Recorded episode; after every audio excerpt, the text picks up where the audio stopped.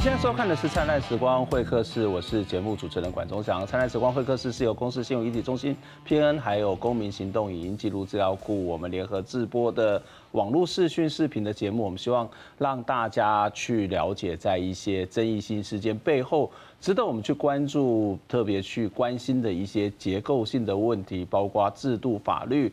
文化历史等等的面向，让我们在看一个议题的时候呢，不是只有看到那个冲突的热闹，而是可能够看到真正的门道哦。在我昨呃上个礼拜的这个管件新闻当中，其实我谈到了这个有关于清洁队员的抗议哦，在那个。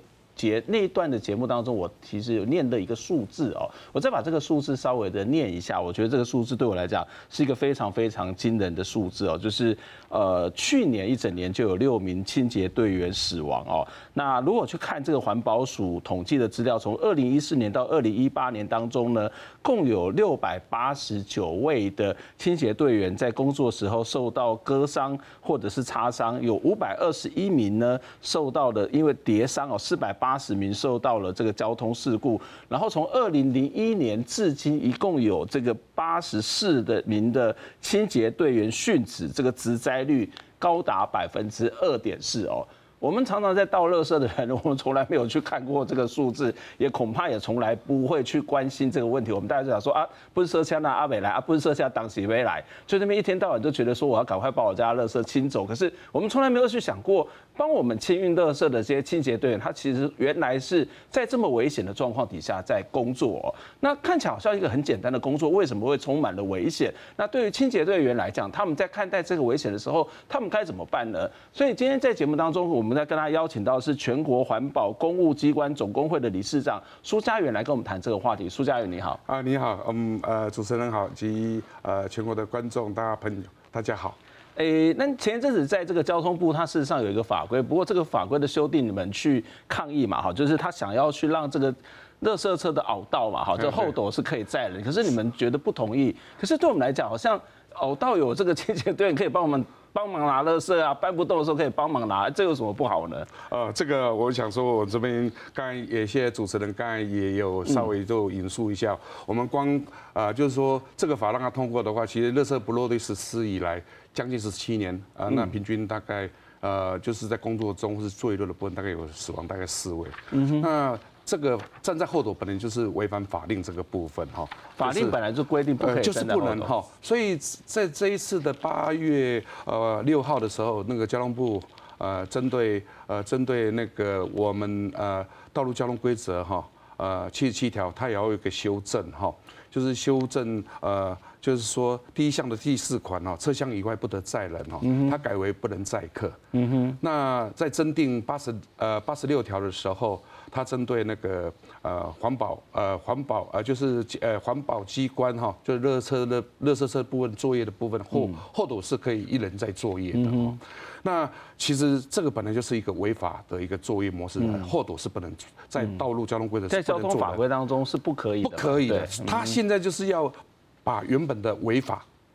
让它合法化，这本来就是一个，我说真，这是一个草菅人命的一个法案哦。如果真的是让它真让它通过的话，我们在设置标表示严重的一个抗议哈。可是他们不知道你们在工作上面其实是可能遇到这些危险，那为什么还要把它合法化？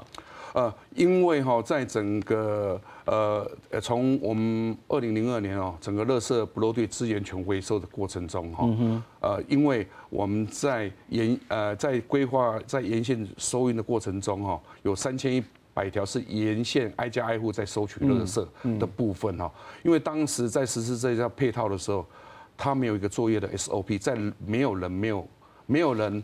哦的情况下哈，嗯哼，还有没有车辆的情况下，他贸然实施哦，迫使我们这些清洁队员需要站在后头作业，嗯，好，不然没办法完成他啊那个垃圾不落地资源全回收，嗯哼，所以现在光全国的部分，就是在整个全国将近有五千多辆的垃圾车每天在呃呃满街大巷在跑，嗯，那光违法的部分有四千多台，嗯，是装。装装设有后斗的，嗯哼，啊，这是我们呃，不是光装一个厚斗呃能能解决这一个问题的这个部分。其实我们刚刚念的那个数字，这个清洁队员的职灾率非常非常高哦。那我想要请教两个问题，就是第一个问题就是为什么你们的的你们现在的清运垃圾的方式有哪几种模式？那第二个就是说为什么它的职灾率会这么的高？呃，我们目前哦，现在就环保署呃，目前它所呃，就是所调查的有三种啊方式哈。第一个是呃定时呃，就是定呃定点哦，呃收运呃，垃圾不落地哈，有总共有六百一十七条。那沿线收运垃圾大概有三千一百条。那没有实施垃圾不落地的大概有呃七十五处，大概属于偏乡跟呃我们的。呃，高山地区啊，没有做作业，这个部分。那植栽比例那么高的情况下，就是说，我们大部分跟所谈的就是一些穿刺伤的部分，哦，就是百姓在整个在回收的过程中，哦，过程中，呃，可能就是少部分的呃。呃，百姓就是像比如可能没有做好分类，分类的部分像穿刺的部分都会造成呃这些。因为有时候他会帮我们去接垃圾去丢嘛，对不对？对对对对，这个这个相对的就是说这个部分就是说，因为少数百姓认为是说我只有买专用袋，或是反正可能不会伤到你。可是，在我们在接送的过程，就是会有一些呃穿刺伤的部分。至少我们在玻璃杯掉破掉的时候，要用纸要把它包起来啊，好，或者说这最起码要做的事吧。是啊，嗯。啊，可是就是说，呃，假如说我们的市民百姓能一分的，真的，一一分的小心能告，啊，就是说真的有一些破破玻璃或一些竹签的部分、尖锐的东西，能告知我们清洁队员的话，能搞，我们就少一点受伤。啊，这是我们也要呼吁的，就是说我们市民百姓。真的，你有这些问题，我们都会帮你处理。对，可是除了刚刚谈到的是穿刺伤、穿刺伤之外，事实上还包括摔伤，是，甚至有死亡的情形。是是是。嗯，哎，我这边大概也有，就是说一个让各位刚刚主持人所谈到的这个部分哦，嗯，就刚刚你所谈的部分，我们这个也做了一个表格哈，嗯，那大概就是您刚刚讲的这个部分，就是我们光去年的部分，大概全国的部分大概有一百四十三位哈，就是割伤、穿刺伤或擦伤的部分。嗯，那像。你刚才谈的，在工作中或是骑车摩托车的时候，在作业现场被撞击的部分。那现在比较困扰的部分，当然，呃，除了这个我们在上下作业可能会跌倒的部分，这个都比较没有问题啊。这个这个这个部分比较少数的话，这个比较有办法克服。那原则上我们一直在为什么要在强调刚刚主任讲的穿刺伤的部分呢？这五年发生那么高，你看七百四十九件这个部分。嗯。那因为我们的作业模式大概像各位可能在公司这边附近就是台北市啦，它这就是果皮箱。那台北市果皮箱将近快五千个。嗯哼。那提供一些观光客或是呃一些周遭我们市民过呃游客来使用，那相对我们做一些资源回收的部分，刚才就是主持人我一直在强调的那个部分，就是说，甚至我们有是呃收到针筒的部分，嗯，针的部分，那是我们最害怕的。你认为可能是不是管制品吗？啊，针的部分可能就是说在医疗的部分，嗯。医疗的部分可能是百姓认为说啊这个东西是呃我们百姓有时候，可是我们。呃，一个同仁，假如说每次扎到一次的时候，可能就是要花一个医疗费，大概两万块，自己自费去呃注射奶呃奶蛋白这个部分，啊，因为因为来源到底是你你是什么疾病，为什么吃到你也不知道，不知道，所以我们就是同仁就是最怕这一部分，我们不怕做。那可是我们怕说，你真的我们的百姓有这个问题，你要来告知我们，不是说透过果皮箱或回收安插这一些这一些有穿刺伤能割伤我们的东西。我们希望说这边我们的市民百姓能来配合我们。所以其实刚刚谈到很多的这个工作受伤，有一部分是因为垃圾不分类没有做好嘛，好，垃圾分类没有做好，有些是在那个移动的过程当中，可能因为。在后斗上面站人，然后上下来要帮我们去收垃圾，倒垃圾会产生的这些问题而造成的伤害嘛？那所以你们其实反对这一种所谓的。在后斗载人，对吗？那比较主张是一个定时定点的收的方式，而不是现在目前有包括我们嘉义，我们家那边是移动式的，大家都要催垃圾车啊。当然，垃圾车这清洁现在都很好，都开得很慢。好，所以大大体上来，但是还是一个移动，所以大家都会有点紧张，到底能不能丢到垃圾？那我相信你们也会很紧张。所以对你们来讲，是不是把它改成定点、定时定点去收这一种方式，就可以解决刚刚谈到这些受伤的问题？呃。呃，的确是的哈。那刚才呃，就现在除了我们目前台北市目前呃大概呃有呃设专区啊，定时定点设专区以外，那其他全国的部分大概都是由你所在沿街收运的部分，我刚才强调的有三千一百条，嗯，哦是挨家挨户去收的。那挨家挨户会产生什么问题？为什么我们会主张呃定时定点设专区会较安全哈？那沿街收银大家都很清楚啊。那沿在沿街收银就是挨家户的收银的过程中，因为我们清洁人是迫于无奈站在后斗上接受呃民众的一些垃圾包，好，还有在操作器具这个部分在作业。那沿线这个会产生什么？呃，很多问题会产生哦三疏，哪三疏可能大家。听不懂为什么会是三疏？第一个是啊市民疏，嗯，第二个是用路人书，嗯哼，第三个是什么书？就是新九的队员书。我们在在整个沿线三千一百条里面，我我刚才就讲过了，为什么会发生这么多的一个职灾哈？因为像我们一般呃在呃在在移动式在作业中哦。我看有时候为了，因为它是沿街收益，所以很多是我们的市民百姓的为了倒垃圾，呃追着垃圾车后面跑，嗯，甚至也有跌倒的啊，嗯，掉了门牙的。对，那用路行车用路人部分，大概可能就是说，因为他知道我们沿线在作业，可能会阻碍交通，对，交通阻碍会被挡路，会被挡路，所以他会跨越双黄线，嗯，那就会直接撞上，嗯，就是直接会撞上对面的车。甚至会撞撞击到我们的那个道路社的对的百姓哦。那清洁人为什么会输啊？清洁人，呃，这个在接受热车，我刚才有讲过了，穿刺伤的部分非常严重。嗯嗯。甚至为了接你的垃圾包，直接被我们的百姓拉下来了。嗯。好，还有甚至我们在作业在不留神的话，直接从上面坠落。嗯。甚至我们在操作器具那个 PPO 的这个部分，哦，直接就是最近的事情而已，直接被汽车直接撞上。双腿呃当场骨折，两只脚当场骨折，目前人还在医院。所以，我们为什么要推定时定点设专区呢？我们一个点，假如说十分钟的话，那让市民有一个比较安全的一个环境，在时间在容许的范围里面来倒垃圾。嗯，甚至呃，我们把把回收的作业也会做的比较详细。嗯，好，那你在沿街收运的过程中，你是一直在接收。百姓的资源回收里面到底是真的是装资源回收还是爆炸物？我们之前宜兰也发生一件事情啊，嗯，就是他在作业的时候，沿线收运的时候，我在讲沿线收运的时候，他把垃圾包直接丢到垃圾桶，那直接操作 PPU，直接一按压的时候当场爆炸。我想去年爆炸，去年就是里面装的是瓦斯钢钢瓶啊，哇，瓦斯钢钢的爆，瓦斯钢瓶爆炸。那我我我我在讲说。在这么危险的一个沿线作业上，为什么，呃，我们的用用路人，还有我们的我们的呃我们的呃百姓，还有我们的清洁队员，那为什么在一个定时定点设专区，呃日呃我们有那个时间点，让百姓能一个很安全，还有用路人很安全的一个环境来来倒垃圾哦，平平安安的来倒垃圾，快快乐乐回去，嗯，啊回到家哈，而不是说沿线所产生那么多的新闻，就是沿街这个部分，我们讲真的发生那么多的事情，我们这边大概也有，就是说刚刚跟主持人所讲的这个部分哈，这个部分你看。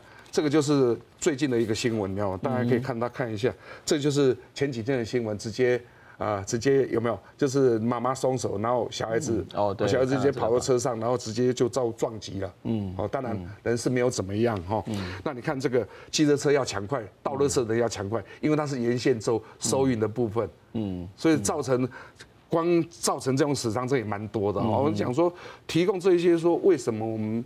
全湾总要主张，就是说，在全国三千一百条线沿街收运，是不是说在都会区的部分，来设定时定点设专区这个部分，来保障我们市民或是用路人或是我们清洁队员的安全。嗯，我想这是一个听起来好像还蛮不错的哈。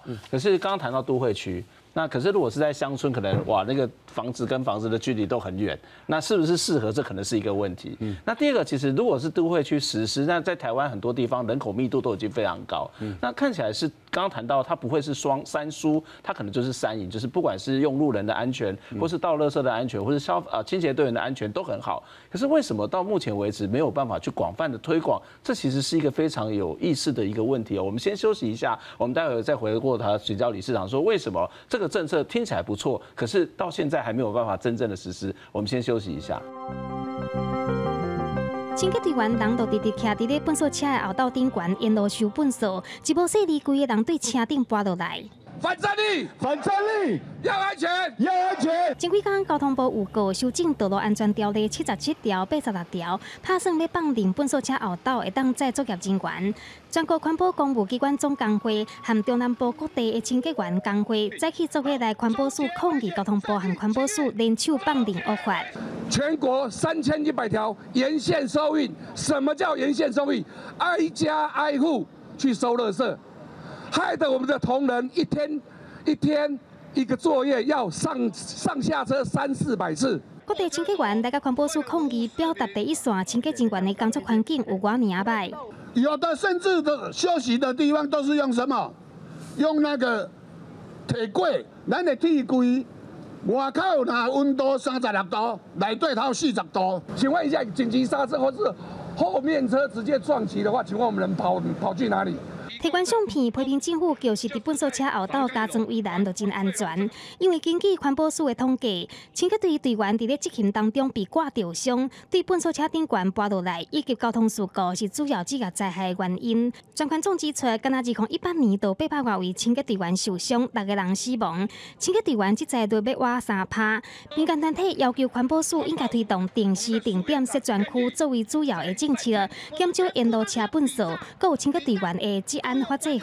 要定时定点回收，这个也都会来持续来推动。呃，我们不会因为修法的事情就暂停了其他的呃，我们呃要来推动我们青年队的安全。环保署表示，已经建议交通部暂时卖地就修法，后续会和地方的环保局工会沟通，交通部回应，那是现阶段无共识，暂时会将这个案撤回。记者综合报道。欢迎回到《灿烂时光会客室》节目的现场，我是主持人管中祥。今天跟大家聊的一个跟我们的日常生活非常高度相关的议题哦，就是收垃圾、倒垃圾。那当然，收垃圾、倒垃圾不是我们自己去收、自己去倒，事实上是有非常多。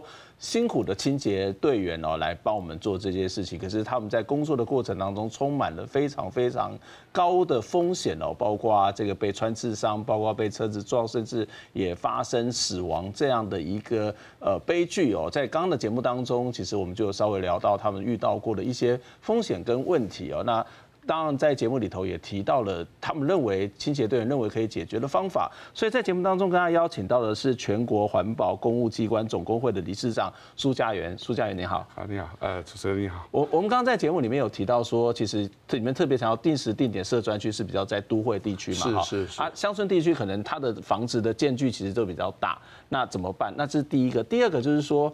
呃，定时定点设专区，我觉得是一个蛮好的政策。那当然，乡村可能有它的做法。那可是，在台湾还是很多地方其实都是人口非常密集的地都会区啊。可是为什么它这些县市为什么没有做呢？嗯，是，我们讲说以现在都会区，我们以台北市的都会区，那台北市大家有看到一个专区的告示哈。那大家有看到就是说这个以目前我们设专区的部分呢。呃，这个部分，你各位也看到说，没有设专区就在沿线收运的时候，我们之前一个新闻媒体哈，呃，有一个我们的里长一个太太，对，因为他是沿街在收银，他没有定时定点，嗯，所以他为了赶垃圾，所以冲出去被车子撞，嗯，哦，这个新闻我想大家再回忆一下哈。所以我们为什么说定时定点设专区比较重要？因为是一个安全，嗯，好，不管是道路呃倒垃圾的人，或是在收运的人，有时间，啊，有安全的环境。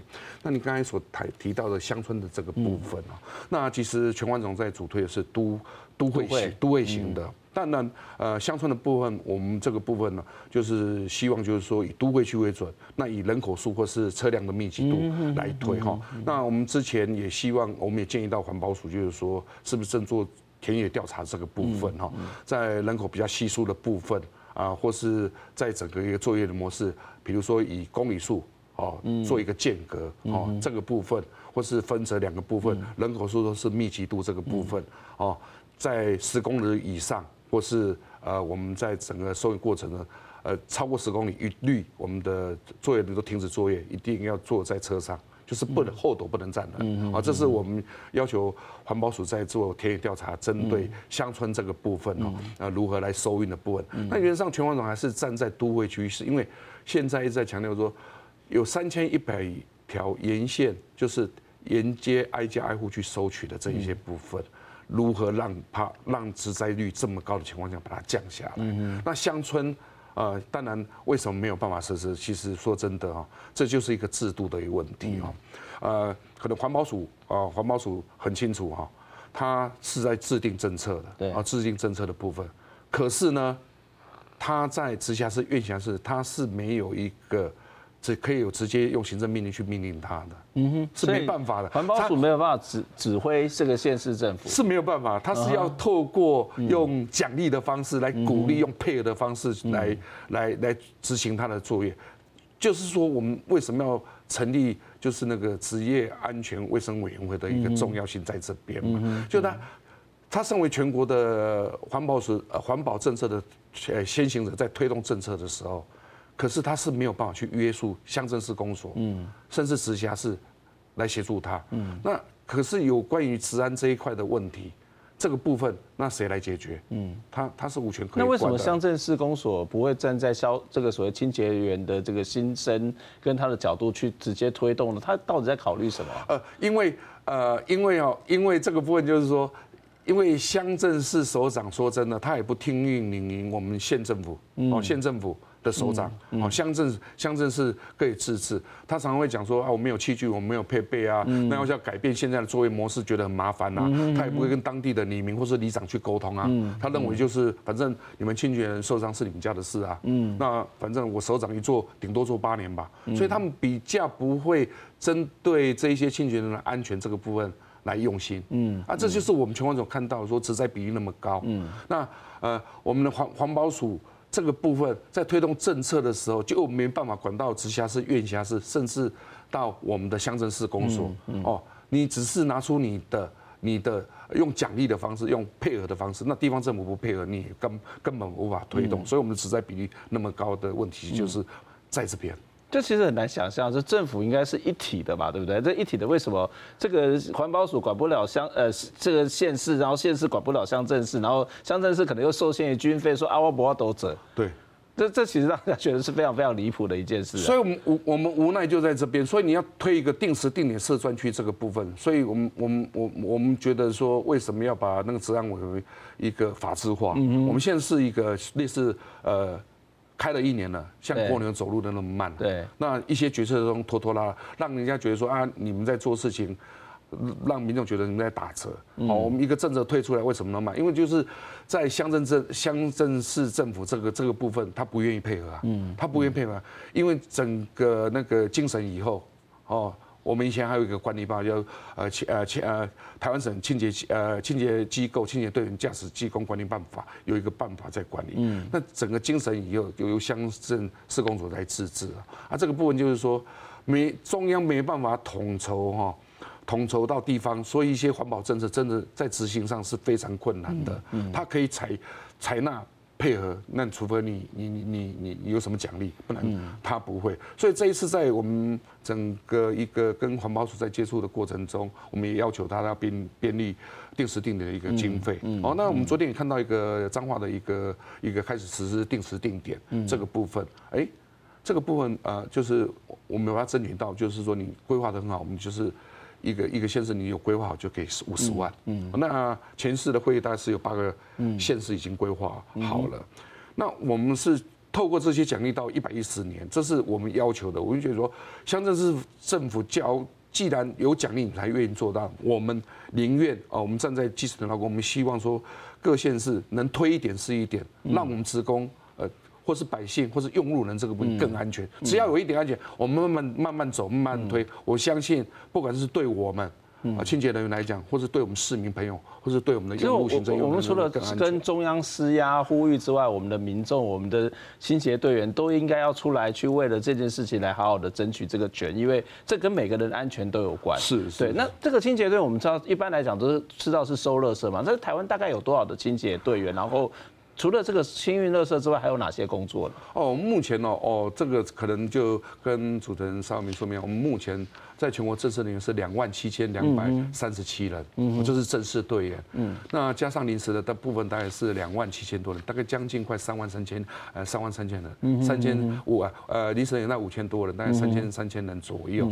那我其实呃，我们做的工作可能大家比较不清楚，除了收乐社大家比较清楚以外，其实我们的工作真的食衣住行娱乐都是归我们这么广泛的啊，还有我们的呃，我们的呃所呼吸的啊，空气的部分，还有水质的部分，我们也做检验。那除了收垃圾，也有可能我们在作业带的夜深人静，当你们在睡觉的时候，我们的扫街车可能就在快速道路清扫，对对对，我们呃或是道路，那像隔音墙啊，我们的呃地下道、呃隧道。哦，这方面晚上做清洗，那到天亮之前车辆比较少的情况下，我们就做大型的支援。说你们预约的大型家具啊，我们到道府呃底下去收运，那过来就是清小道路，大概四五点就是开街道的清扫。那清扫完毕以后，就是一般我们的侧沟要挖取，或是大沟的部分，不然就在大沟部分清污泥，好，因为侧沟侧沟要清。会流到大沟，大沟也要做清洗。然后最主要的还有很多，比如说我们的中央分隔岛的捡拾，嗯，还有我们果皮箱的回收，还有我们的消毒，哈，像我们预防呃登革热啦，哦，像最近比较流行登革热那个的平常的一个消毒，还有查报废弃车等等，真的很多。你想到甚至车祸处理，河边的死鱼也要我们去抓，嗯，哈啊，这往往就是我们的刚刚我所讲的部分。只要你想得到，都是环保局负责的。像现在这样的人数够吗？你刚刚有三千，呃呃，总共全国目前是加起来大概三万三千。三万三千人左右，正式是两万七千两百三十七人左右。嗯、那临时。临时工储备队员这个部分大概是五千，大概五千多人储备，五千七百多人这样左右。所以其实这么大的工作量，然后又是人力，其实看起来是不太多。但是你刚刚有讲到说有正式的跟非正式的，跟储备的，所以你们的这种所谓禁用的方式，或者是进入到去做清洁队员的形式有很多种。那劳动条件也是一样吗？哦，这个就。我们所呃常在讲说同工不同酬，嗯，好，那我当然这本身它的不管是正式或储备，当然它薪水但一定有差异。可是站在我们在同工同酬的情况下，因为呢他是我们自己的兄弟姐妹，每天跟我们做一样的事情，我们站在全国的练，当然是希望一样。那目前整个薪资的一个结构哈，也稍微让大家知道一下，就是说整个薪资结构，我们目前是，因为我们一直没有身份。嗯哦，我们已经二十年没有没有身份是什么？没有身份，因为我们在精神国家考试啊。呃，我们是要靠沙包透过我们在电视新闻要看扛沙包啊，然后好辛苦。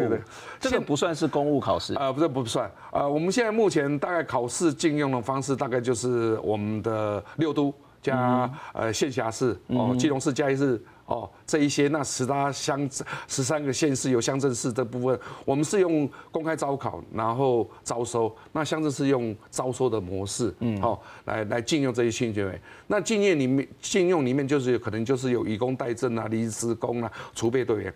那正式的队员，我们现在因为我们之前在精神之前，我们有个办法叫做台湾省各级台台湾省各级清洁机构清洁队员驾驶。驾驶技工管理办法，嗯，那我们精神了以后，我们没有办法了以后，我们现在是比照公公有管理要点，嗯，比照公务员休假相关补助办法，还有奖惩的部分，还有适用劳基法。那我们薪水的部分，刚才主持人谈的部分，薪水的部分是目前是我们用本俸一八五一五加专业加给一八呃一五八六零这个部分，大概是要。呃，做满四年才有大概三万三万四三万四左右。那平常你没有四年刚进来，但是底薪的是三万二左右左右一个。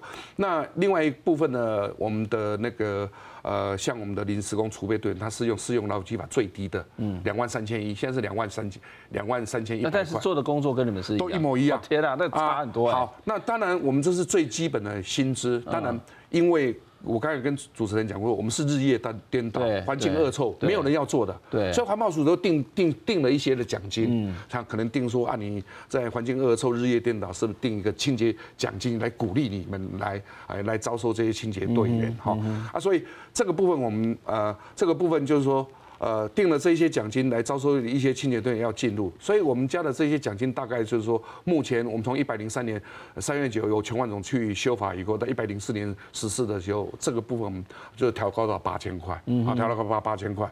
那加了八千块，大概薪资的部分大概是在四万二左右，四万左右。那两万三千八，因为我们要照顾这些储备队的人，他们加了一个大概三万块左右。嗯，所以薪资大概差了一万，是一万一万块左右。那可是定了很多奖金，像我们夜点费的部分，我们有提到夜点费的部分。夜点费的部分，在乡乡镇的时候，甚至根本没有夜点费。嗯，夜点费是什么？就是说我们从呃连续工作，从下午一直连续要要做到晚上，在工作中一直没有办法去吃饭。嗯，好，那这一点。像夜点费的部分，它是在鼓励夜间同仁在收运垃圾时间，那会配合市民，所以它所编列的。那也将近二三十年了。那乡镇这这个部分没办法吃的，他环保署会就照顾这些清洁人员收运垃圾的期间没办法吃，有时候编了预算，他编了，那可是六都像光六都就好了，有五十块到一百块的，五十、六十、七十、八十、一百。好，那乡镇更可怜，连。连毛钱也没有，说没钱。哦，是哦，可是很多时候是在我们吃饭的时候在收垃圾，是，所以就是在补贴我们这一块。也没有，不见得会有补贴就对了，都没有，所以我们这一块 这一块就是说，既然环保署你定了，我们就是说不能，甚至我们的那个驾驶安全奖金，一个月才六百块，嗯哼，他定了这次不管是清洁奖金、我们的夜点费，或是俗俗我们俗称的安全奖金的部分，他最终的定定的条文说是地方财务状况，嗯，这是我们比较。不能接受，这是很笼统的。不是，他说我就是没钱，他没钱你就没有得到奖金。刚才我们在谈说有八千块，其实也有人领到一千块、三千块、两千块的。嗯哼，啊，这个我们领不到，所以我们的主张是夜点费的部分是希望说，也二三十年没调，是不是说能同由环保署统一来规定一百五十块？嗯，让所有的乡镇把市地方财务状况这个部分把它。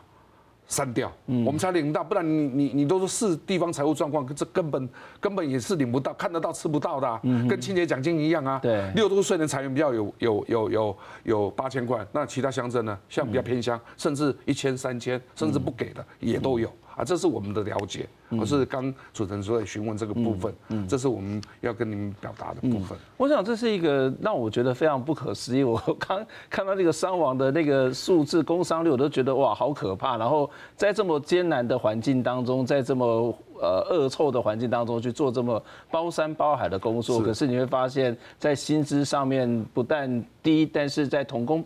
甚至是同工不同酬，而且有些该给的也没有给，这是让我觉得是一个非常非常不可思议的。换句话说，当我们再去享受那个干净的环境的同时，我们真的是要去调节到这些清洁队员的辛苦。虽然在过年的时候，常常会有说哇，清洁队很辛苦，然后我们想要致敬，可是那个真正的致敬不是只有在心理上面致敬，而是那个劳动条件本身就应该要去改善，这才是一个真正的致敬。今天非常谢谢李市长来接受我访问，希望下次有机会再跟你讨论相关的话题。谢谢。下礼拜再会，拜拜。好，谢谢。